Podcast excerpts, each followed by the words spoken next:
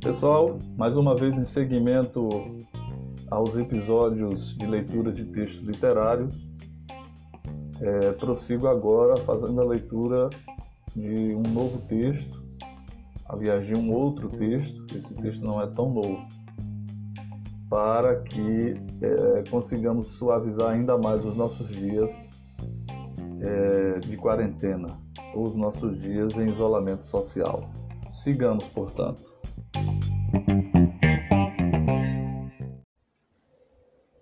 A escola para onde levaram pavão se chamava Escola Zarta do Pensamento.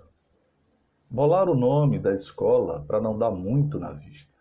Mas quem estava interessado no assunto percebia logo. Era só ler Osarta de trás para frente. A Osarta tinha três cursos: o curso Papo, o curso Linha e o curso Filtro. O curso Papo era isso mesmo, papo. Batia um papo que só vendo. O pavão até que gostou. Naquele tempo, o pensamento dele era normal. Ele gostava de conversar, de ficar sabendo o que é que os outros achavam, de achar também uma porção de coisas. Só que tinha um problema.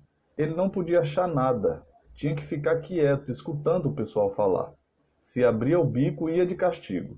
Se pedia para ir lá fora, ia de castigo. Se cochilava, o pessoal falava tanto que dava sono, acordavam ele correndo para ele ir para o castigo. O pavão então resolveu toda hora abrir o bico, ir lá fora, cochilar, só para ficar de castigo e não ouvir mais o pessoal falar. Não adiantou nada, deram para falar na hora do castigo também, e ainda por cima falavam dobrado. O pavão era um bicho calmo, tranquilo, mas com aquele papo todo dia, o dia todo, a todo instante, deu para ir ficando apavorado se assustava à toa, qualquer barulhinho e já pulava para um lado, o coração para outro.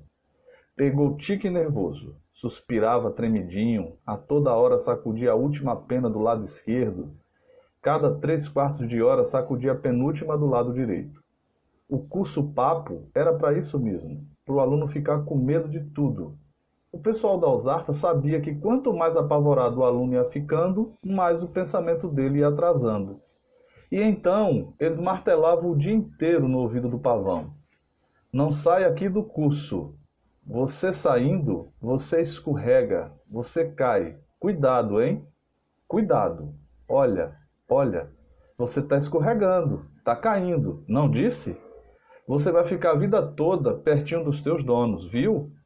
Não fica nunca sozinho. Ficar sozinho é perigoso. Você pensa que está sozinho, mas não está. Tem fantasma em volta. Olha o bicho papão. Cuidado com a noite. A noite é preta. Cuidado. Inventavam coisas horríveis para contar da noite. E diziam que se o pavão não fizesse tudo que os donos dele queriam, ele ia ter brotoeja, dores de barriga horrorosas, era até capaz de morrer assado numa fogueira bem grande. O pavão cada vez mais se apavorava. Lá para o meio do curso, ele pegou um jeito esquisito de andar. Experimentava cada passo que dava para ver se não escorregava, se não caía, se não tinha brotoeja, se não acabava na fogueira. E na hora de falar também achava que a fala ia cair, escorregar, trancava o bico. O melhor era nem falar. E então as notas dele começaram a melhorar. No princípio do curso, o pavão só tirava zero, um, dois no máximo. Mas com o medo aumentando, as notas foram melhorando, 3, 4, 5. E teve um dia que o pavão teve tanto medo de tanta coisa que acabou ganhando até um 7. Nota 10 era só para quando o aluno ficava com medo de pensar. Aí o curso estava completo, dava um diploma e tudo. No dia que o pavão ganhou nota 7, de noite ele sonhou. Um sonho muito bem sonhado, todo em tom amarelo, azul e verde alface. Sonhou que o pessoal do curso Papo falava, falava, falava e ele não escutava mais nada, tinha ficado surdo. Acordou e pensou: tá aí, o jeito é esse. Foi para aula. Estavam encerando o corredor da escola. Pegou um punhado de cera e, com um jeito bem disfarçado, tapou o ouvido. Daí para frente, o pavão ficava muito sério, olhando o pessoal do curso falando, falando e ele, que bom, sem poder escutar. Fizeram tudo, Falaram tanto que ficaram roucos. Um deles chegou até a perder a voz. Mas não adiantava. O medo do pavão não aumentava. não se espalhava. Tinha empacado na nota 7 pronto. Resolveram então levar o pavão para o curso linha. E o pavão foi, com medo danado de cair, examinando a perna a toda hora, para ver se uma coceirinha que ele estava sentindo já era a tal brotoeja. Suspirando, tremidinho, sacudindo a última pena e a penúltima também. Mas fora disso, normal.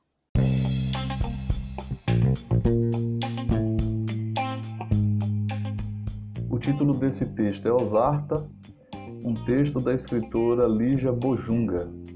Alguns chamam de Lígia Boiunga.